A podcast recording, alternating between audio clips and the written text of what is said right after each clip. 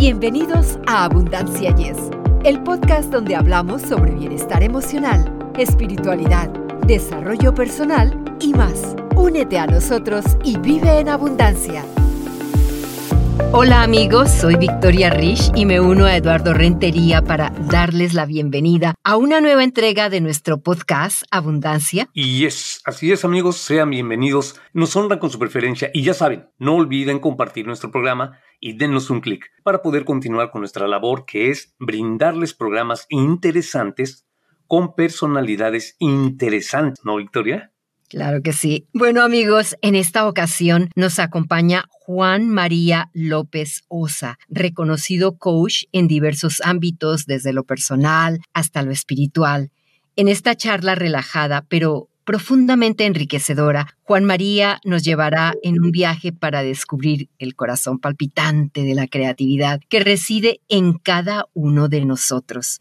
¿Alguna vez te has encontrado luchando contra un bloqueo creativo en momentos de presión o, en cambio, hallando brillantes chispas de innovación en los momentos más estresantes? Entonces, este episodio es para ti. Amigos, y me uno un poco a Victoria, ¿verdad? Porque nos satisface enormemente esta nueva participación de Juan María y recordemos un poco.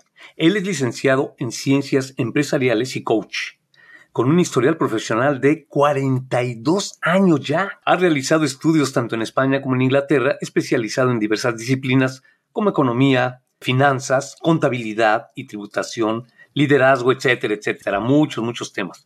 Los últimos cuatro años se ha especializado en coaching familiar para mejorar las relaciones personales.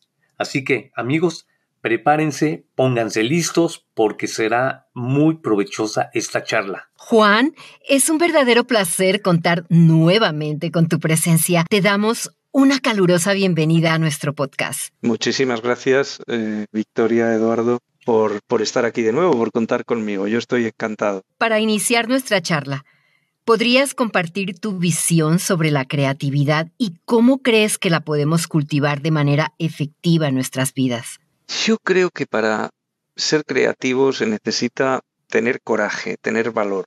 Pero por encima de todo, lo primero que hay que hacer es pararse a pensar. Hay personas, como es mi caso, eh, que funcionamos bastante bien bajo el estrés. Otras se bloquean. Esto depende de cada uno. Eh, pero hay un primer punto que todos podemos compartir. Si uno quiere hacer algo nuevo, puede ser que le surja una idea y en ese momento la apunte. A mí me han surgido ideas de verdad que muy curiosas en los lugares más oportunos e inoportunos. Me pueden surgir ideas en el autobús, en el, como decís por ahí, en el colectivo puede ser, ¿no? En, el tren, en el baño, en la ducha. Eh, bueno, lo que tenemos que hacer en ese momento en el que viene la inspiración o nos vienen las musas a ver es en la medida de lo posible apuntar, anotar. ¿Y esto por qué? Porque, no sé a vosotros, a mí me ocurre y supongo que a muchas personas también. Eh, yo estoy ahora pensando en algo y a los 10 segundos se me ha olvidado lo que estaba pensando porque estoy pensando en otra cosa. Quiero decir que a veces tenemos tal aluvión de ideas, tal cúmulo de cosas que, en las que tenemos que pensar, que eso que hemos pensado a, mí me ocurre, por ejemplo, el móvil, Internet. Estoy buscando algo, he pensado, tengo que buscar eh, alguna cuestión relacionada, pues no sé, imagina, con la creatividad o con la innovación o con la productividad o con lo que sea. Y según voy a darle al dedo para buscar, digo, no me acuerdo que tenía que... ¿eh? este, este, es, un punto que, que todos tenemos que tener en cuenta. Por lo tanto, primero, ser consciente. No se trata aquí de ser creativos. Hoy voy a ser creativo.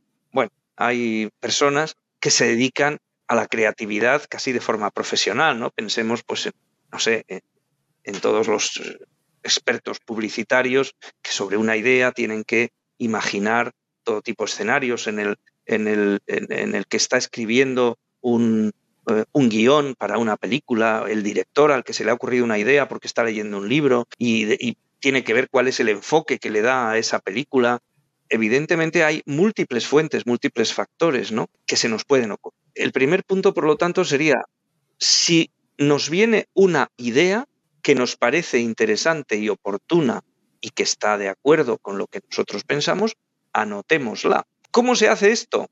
Yo recomiendo dos métodos muy sencillos. Una libreta y un lápiz y una goma de borrar. Ese sería el primero, ese es infalible. Y después hay otro que también es bastante bueno. Si uno tiene un móvil, un smartphone, aunque sea muy barato, no hace falta que sea exageradamente caro, hables el, el bloc de notas y lo apuntas con el dedo. Quiero decir que ese sería el, primer paso. Yo, por ejemplo, utilizo un programa gratuito en donde cada vez que me viene una idea la apunto. Y luego ya desarrollaré eso que estoy apuntando, porque si no lo apuntas se te olvida. Este sería el primer punto del, del proceso creativo. Después hay otras cuestiones que son básicas. Cuando alguien ha encontrado algo que quiere mejorar, que satisface la necesidad de un consumidor o que satisface la necesidad de un grupo social o de una serie de personas, entonces te tienes que poner a pensar y a trabajar sobre eso. Y ahí se te van a ocurrir ideas. Por ejemplo, en el ámbito del acompañamiento matrimonial, que es, que es el que quiero desarrollar más profundamente, ¿no? Pues es evidente que un acompañamiento no tiene nada que ver con otro acompañamiento, pero absolutamente nada que ver. Y para ser creativos también tenemos que estudiar, tenemos que formarnos. Al formarnos tenemos lo que es el sustrato del árbol que echa raíces.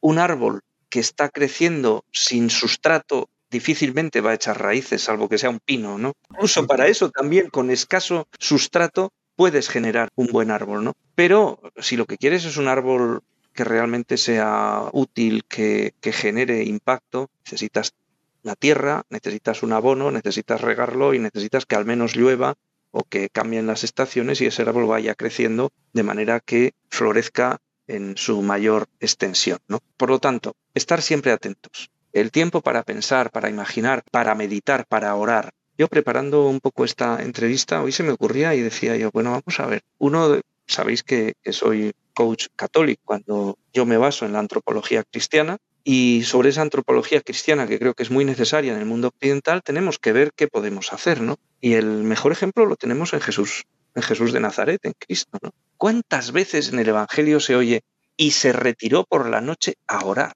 Porque necesitaba el alimento espiritual de su padre, pero obviamente también estaba pensando y estaba desarrollando. Y yo supongo que Cristo, que era Dios y hombre, decía, bueno, ¿y yo cómo traslado todo esto a mis doce apóstoles mañana, que todavía no habían recibido al Espíritu Santo? Y claro, no le entendían casi nada, no se lo tenía que explicar en parábolas.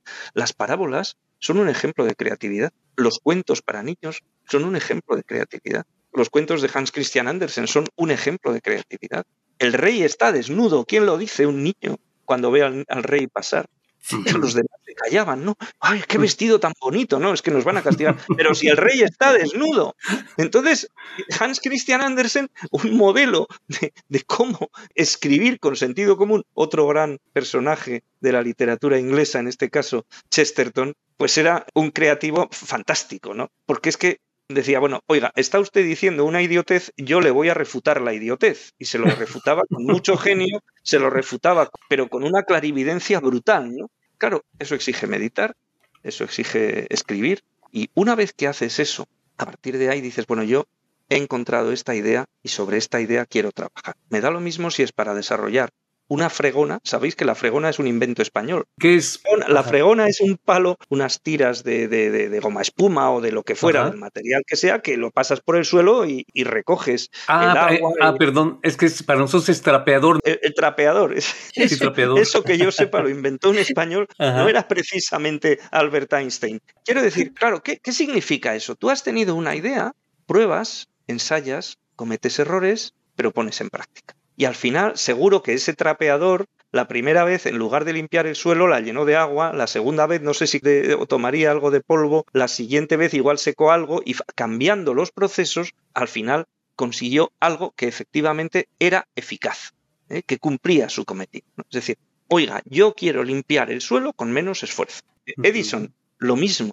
O sea, existe la electricidad. ¿Qué pasa si caliento un hilo y se arranca un pelo y lo meto dentro de no sé qué y le paso electricidad? Hay que reconocer que hay personajes enormemente creativos, pero no sé si fueron miles las pruebas que realizó Edison hasta que consiguió que la bombilla funcionara. Y entonces le decían, pero señor Edison, ¿cuántos fracasos, no? ¿Cuánto dinero tirado? Él decía, no, no, no, no, son ensayos. Creo que me comentaron el caso de aquel eh, astronauta latinoamericano precisamente que se presentó hasta 11 veces a las pruebas de la NASA y consiguió a la decimoprimera ser admitido. Hay que tener valor, hay que tener persistencia, hay que tener coraje para persistir y aguantar y superar el fracaso y superar la sensación de fracaso. Una de mis hijas me decía hace poco en euskera, que es un idioma del País Vasco muy cercano a, Francia, en el norte de España, ¿no? Aitá, que es papá, Aitá, yo estoy en un proceso de transición en estos momentos, tengo tantos hijos, tengo que hacer esto, tengo que ayudar a mi marido, tengo... Le dije, mira hija, estás en un proceso de transición del punto A al punto B. Es muy común entre los coaches que digamos, disfrute usted del viaje pero hombre, tienes que llegar al punto B. Definitivamente. Claro, entonces eso también es ser creativo, porque uno puede decir, no, no, yo es que soy tan creativo que nunca llego al punto. dices, no, es que ahora se me ha ocurrido esto, mañana se me ha ocurrido aquello, pasado mañana se me ha ocurrido no sé qué. Oiga, seamos creativos, pero ¿cuál es la meta? Estaba preparando la entrevista y, y de repente veo cómo se llega, cuál es el proceso para convertir una zapatilla de deporte de aquellas que usábamos cuando yo era pequeño. Por cierto, es verdad que llevo ya una trayectoria profesional de 42 años, tampoco hace falta que insistáis tanto. ¿Por qué? Porque 42 años de ejercicio profesional y 20 de estudios empiezan a sumar muchos años. Sí, Ahí es donde viene toda esa sabiduría, Juan. Sí, lo que pasa es que yo quería, yo quería ser mayor, pero no tanto. Entonces ahora, ahora me gustaría volver a, a ser un poco Peter Pan y, en fin, no digo volver a ser como mi nieto, pero vaya, en un término medio, ¿no? Bueno, al final uno tiene que decir, bueno, vamos a ver, oiga, ¿yo qué quiero desarrollar? Yo quiero desarrollar una zapatilla ergonómica que sirva para jugar al fútbol o para hacer trekking o para irme al Himalaya. Y la zapatilla que tenemos en estos momentos es plana, tiene una suela de caucho mal hecha y tenemos que desarrollar algo que se adapte mejor al pie. Bueno, pues hay que diseñarla, hay que pensar, hay que ver qué materiales usamos, hay que generar un equipo, hay que darle a ese equipo libertad para que libremente fluya y hay que permitir que las personas del equipo y uno mismo se equivoquen. La equivocación me parece que es algo fantástico, se aprende muchísimo más de los errores que de los éxitos. Esto es lo que yo he comprobado. Y además es que estamos también ciertamente a veces programados para que nos arreen cuando metemos la pata, ¿no? Pero no estamos tan programados para superar esas dificultades. Y la diferencia entre el creativo exitoso y el creativo inútil es que el creativo exitoso es aquel que se sobrepone a los fracasos y R que R sigue con su meta, sigue con su sueño, imaginando. Eso que nos dice pensar en grande, ¿no? Pensar en grande para qué? Que a lo mejor luego nos quedamos con el 80% de lo que habíamos querido eh, alcanzar, pero mejor será el 80 que no el 40. Entonces, este pensar en grande, este ensayo, prueba, error, hasta alcanzar esa solución es básico. Y luego en el proceso de creación hay que abarcar la contradicción. O sea, cuando se habla, ahora está muy de moda hablar de los cambios disruptivos. Todo está tan disruptivo que ya no sé si nos vamos a aclarar. Sí, porque es que muchas veces es que esto es disruptivo. Hombre, vamos a ver. Esto de la disruptividad se ha inventado en el siglo XXI o se inventó en el siglo I de nuestra era o dos mil años antes de Jesucristo o diez mil años antes de Jesucristo. Pensemos en un disruptivo. Llega el ser humano, aparece sobre la tierra y de repente ve una piedra. Y en la piedra, no sé, a alguno se le vería algo que brillaba, yo qué sé, lo calentó, dices, ahí va, aquí hay cobre, pero no sabían que era cobre. ¿Y ahora qué hago con esto? Esto se convierte en líquido, esto lo paso por un molde y hago un cacharro de cobre o de hierro o de bronce Hombre, no sé yo si es más disruptivo ir a la luna o empezar por ahí, porque cuando uno llega a la Tierra con un taparrabos que no sé si se llevaría, parece ser que no, ¿eh? y a continuación em, dices, oiga, he encontrado esto que me sirve para, y después me convierto en un ser que se dedica a domesticar a los animales y a eh, cultivar la tierra y se convierte en agricultor, hombre, es un proceso, pero esos procesos eran o no eran disruptivos. Claro, las revoluciones industriales o las revoluciones económicas o las revoluciones agrarias, todo proceso de innovación en cierto momento ha sido disruptivo. Y es verdad que ahora eh, la electrónica, y la inteligencia artificial y todo esto, dice, no, es que esto nos lleva a una nueva revolución y ahora estamos, yo he perdido la cuenta y además no me gusta nada cuando empiezan a hablar de la empresa 1.0, la 2.0, la 3.0, la 4.0, la 5.0. Por favor, dígame usted de qué está hablando. Es que hay creativos que se lían.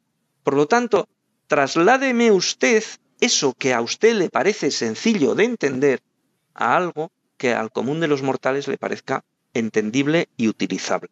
Porque cuando a mí me hablan, no sé, vosotros seguro que sabéis más que yo de esto, de la empresa 5.0, yo ya me perdí. Creo que todos. claro, ¿qué ocurre? Mira, os comento la anécdota de hace años, cuando yo estaba estudiando todavía, hace más de 42 años, en Londres, en el Museo del Diseño. Había como varios parámetros para ubicar un elemento en ese museo. Pensemos, por ejemplo, en un grifo o en una manilla de una puerta.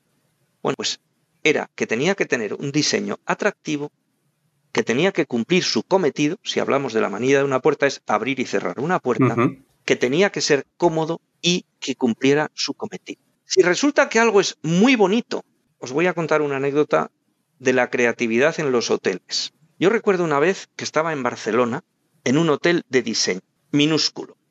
Pero bueno, era una habitación de verdad espectacular. La cama era no era para dormir yo solo, que dormí solo, pero tendría por lo menos cuatro o seis metros cuadrados. Cama impresionante. Yo me volvía loco porque no llegaba con mis dedos, no llegaba a las, a las teclas de los botones. Pero después tenía multitud de luces LED.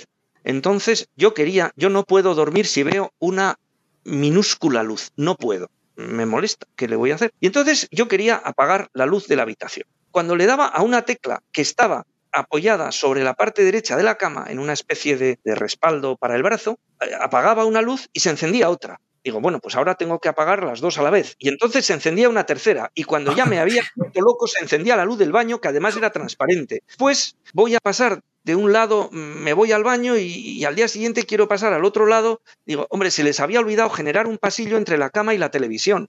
Digo, bueno, ¿y ahora qué tengo que hacer? Una especie de croqueta en la cama para volver a, para llegar al balcón. Otro detalle fue que en otra habitación, no en esta, que era esta, esta casi me vuelve loco, porque yo me tiré un cuarto de hora para conseguir apagar la última luz, se necesitaba un manual de instrucciones, era que me habían puesto una bañera inmensa estilo Napoleón en el centro de la habitación. Entonces, para subir a la cama yo necesitaba un taburete. Soy, yo mido un metro sesenta y nueve, o sea, más bien bajito. ¿eh? Cuando me fui a levantar porque quería ir al baño a las 3 o a las 4 de la mañana, no me acordaba que la bañera estaba en el centro de la habitación. Casi me caigo de la cama porque mis pies no alcanzaban el suelo. Me voy andando y me caigo de bruces en la bañera. Wow. Bueno, pero ya la noche se había complicado. Eso sí, la habitación era espectacular, con unos rojos, unos tonos. Era, era todo muy bonito. Y luego me fui a afeitar. Por la mañana tenía yo que trabajar en Barcelona. Digo, bueno, ya me voy al baño, el baño también era de diseño, pero tan de diseño que no había dónde poner el aparatito para afeitarme, la brocha para ponerme el jabón o simplemente el cepillo de dientes. Yo decía, ¿y esto es dónde lo pongo? En el suelo. Lo tuve que poner en el suelo. Estamos hablando de un hotel de diseño que hoy en día estará en los 200 o 300 euros la noche. Estamos hablando de verdaderas locuras. Quiero decir, en el proceso de creatividad tenemos que ser sensatos y pensar en qué es práctico. Yo creo que hay un grado de insensatez, que me perdonen los arquitectos que me escuchen, por favor. Pero algunos, de verdad, se dedican a pensar en lo que necesita el habitante del piso o del chalet que están construyendo, o están pensando en su ego y dicen, qué maravilla del arte, ¿verdad? Bueno, creo que todos tenemos ejemplos haciendo. Os voy a poner otro, que los hoteles me dan para mucho. Estoy en otra habitación y tiro del papel del baño y gira. Pero me fijo que faltaba el, cilindro donde se pone el papel del baño para, para tirar. Y veo que en lugar de un cilindro había un bolígrafo. Es decir, quien hizo esa habitación se había roto el cilindro donde iba el papel higiénico y en lugar de volverse loco, puso un bolígrafo bien enganchado y aquello cumplía su función perfecta. Luego ya se arreglaría y se pondría el cilindro, pero primero pensó en la necesidad del cliente. ¿Qué necesita el cliente? ¿Qué necesita él? Y cuando pensamos en eso, entonces vamos a ser creativos con sentido o, si queréis, con sentido común, que últimamente parece que escasea bastante. Una vez que estás en ese proceso, llega el otro, que es el fluir. Esto que este autor de origen húngaro estadounidense, Mihai Csikszentmihalyi, que es un apellido dificilísimo de pronunciar, pero que habla de, la sensación del, del fluir. ¿Qué pasa cuando fluyes? Cuando fluyes es cuando estás obsesionado con algo que verdaderamente te apasiona o te gusta y en ese momento el mundo se desvanece. Yo he tenido sensaciones de fluidez, por ejemplo, hace poco tenía que escribir un artículo para mi blog que era sobre la depresión posvacacional, ¿no? Esto que, que nos pasa habitualmente todos los lunes, ¿no? Todos los lunes, sobre todo si ha perdido nuestro equipo del alma. Entonces, si llegas al, llegas, al trabajo, ha perdido tu equipo, estás deprimido y ese día no hay quien te aguante. Bueno, con la edad se va pasando, también os lo digo, ¿no? Pero cuando encuentro el hilo conductor del artículo que estoy escribiendo, me dieron las prácticamente las, las 10 menos 20 de la noche y me podían haber dado las 2 de la mañana tranquilamente porque yo podía haber seguido escribiendo del tirón. En ese momento estás fluyendo. Ese es el momento de fluidez. ¿Para eso qué se necesita? Se necesita un contexto. Se necesita un contexto. Se necesita, es verdad, una sociedad con una cultura que respete, que respete eh, a quien quiere pensar. Un ámbito societario, un ámbito cultural y un elemento personal, individual, que se integren perfectamente en ese triángulo que este Csikszentmihalyi lo, lo define maravillosamente. Es decir, el ámbito social, el ámbito cultural y el background personal, lo que es el, el ámbito personal. Entonces, claro, cuando, cuando eso normalmente, ¿dónde ocurre? Pues en una sociedad democrática, en una sociedad abierta, en una sociedad plural, en una sociedad que permite hablar con sentido común y que, aunque muchas personas puedan no tenerlo o nos parezca que no lo tienen, al menos te respeten y no te cancelen. Podríamos hablar otro programa sobre la cultura de la cancelación que de verdad queda para mucho. Eh, Juan, fíjate todo lo que me estás diciendo o nos estás diciendo a, la gente que nos acompaña, a Victoria, a mí. Podríamos entonces resumir que todos los seres humanos, sin importar la actividad que realizan, somos creativos. Por supuesto. ¿Por qué pensáis que en una empresa se pone un buzón de sugerencias? ¿Para hacer bonito o sea, eh, hay muchas empresas que lo ponen para hacer bonito, ¿eh? cuidado. esto es lo que te dan los 42 años de ejercicio profesional. Pero pensemos en que de verdad lo quieres hacer bien. Pues el buzón de sugerencias es porque toda persona, si es bien tratada, si está bien integrada, si se da cuenta, si entiende el significado de lo que aporta a la empresa y a la sociedad, y esto para mí es fundamental, esto lo puede hacer desde el más humilde barrendero hasta el más engolado ingeniero nuclear. Cualquiera. Todos somos creativos porque todos tenemos imaginación, todos tenemos un cerebro, todos tenemos neuronas, todos tenemos neuronas espejo, todos tenemos muchas cosas, estamos maravillosamente bien diseñados. ¿Qué tenemos que hacer con la creatividad? Utilizarla. ¿Puede, vuelvo al ejemplo, un humilde limpiador de una habitación de hotel ser creativo? Ya lo creo. Es decir, desde pensar en hacer las cosas deprisa corriendo, me van a pagar una porquería, esto lo termino como sea y aquí paz y después gloria, hasta pensar, bueno, aquí va a venir un cliente, quiero que este cliente esté a gusto, quiero que este cliente se sienta como en casa, vamos a poner que todo funcione bien. Un barrendero, tres cuartos de lo mismo. Es decir, oiga, mire, es que yo paso colgado del camión toda la noche subiendo cubos de basura pues a lo mejor un día le puede decir a su jefe o al equipo con el que trabaja, oye, ¿qué os parece si ponemos, yo estoy absolutamente convencido, todas estas máquinas de limpieza que hay en estos momentos, eso es porque a alguien se le ha ocurrido cómo mm, mejorar el proceso de limpieza y reducir el tiempo que estamos ahí eh, sufriendo con esfuerzo, etcétera, ¿no? Es decir, pero al final esto no es que es que este es ingeniero de diseño. De acuerdo, puede ser. Pero todos tenemos la oportunidad de aportar nuestras ideas y nuestro granito de arena. Y lo que tenemos que tener es un entorno que facilite esa creatividad. Y ese entorno exige un entorno social, un entorno cultural y un entorno y una situación personal. Es decir, la persona tiene que lanzarse sin miedo y para eso necesita un colchón. ¿Cuál es el colchón? La cultura y la sociedad. La empresa tiene que saber admitir al disidente, la empresa tiene que saber, y la sociedad tiene que saber admitir a aquel que de repente dice, este tío está loco. Hombre, si escuchamos la novena sinfonía de Beethoven o cualquier obra de Tchaikovsky, diríamos, este tío está loco. Yo llevo una temporada, he estado buscando, obsesionado, os lo digo de verdad, obsesionado, la mejor versión de la Sinfonía 1812 de Tchaikovsky. Hasta que la encontré, hasta que la encontré. Solo hay una versión, del año 1980 y no sé cuánto. Y es la mejor que he encontrado. Yo no soy un melómano, ni soy, pero decían, esta es la mejor versión sin duda, vamos a ver las diferencias. Y entonces escuché diferentes versiones. ¿Por qué es la mejor? Porque respeta el original, porque incluye los coros, porque sigue con un alegro, luego sigue con un fuerte, luego se ve exactamente cuando Tchaikovsky le está dando en la cabeza al melón de, Napoleón que quería conquistar Rusia y por último le pega una petardada de cañones que están perfectamente sincronizados con la música, cosa que solamente se ha hecho una o dos veces en toda la historia de la música. Y encima Tchaikovsky decía, bueno, esto no, no estoy muy satisfecho de mi obra. bueno, chico, o sea, humildad. ¿eh? Humildad. ¿Habéis visto la película El concierto? Es una película francesa maravillosa, maravillosa. Es una película divertida, es una comedia francesa. Los franceses cuando hacen comedia son muy buenos, a la que le han echado mucha creatividad. Está también basada en, una, en la obra más difícil de Tchaikovsky para violín y orquesta, eh, el concierto para violín y orquesta de Tchaikovsky, ¿eh? que es parece ser el más difícil que hay para tocar para un. La tenemos que ver. Juan, finalmente, en línea con el nombre de nuestro podcast, Abundancia Yes. Nos encantaría que compartieras una práctica o pensamiento que haya sido un pilar en tu camino hacia la abundancia en tu vida. Pues yo diría que la persistencia. Es decir, si tienes una idea, si de verdad eres creativo, tienes que ser persistente. Es decir, no cejes en el empeño. Se te van a ocurrir ideas para alcanzar el objetivo, seguro. Gracias. Aunque sabemos que no eres muy activo en las redes sociales, ¿podrías decirnos cuál es tu sitio web para que nuestros oyentes puedan seguirte? Sí, es muy fácil.